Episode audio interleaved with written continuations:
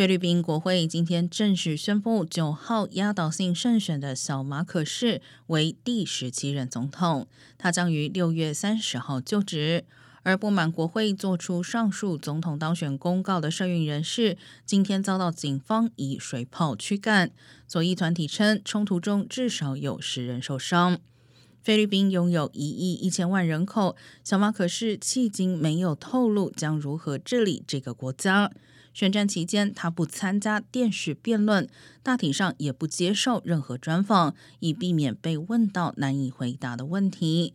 他甚至用“黄金时代”形容父亲马可士治下的菲律宾。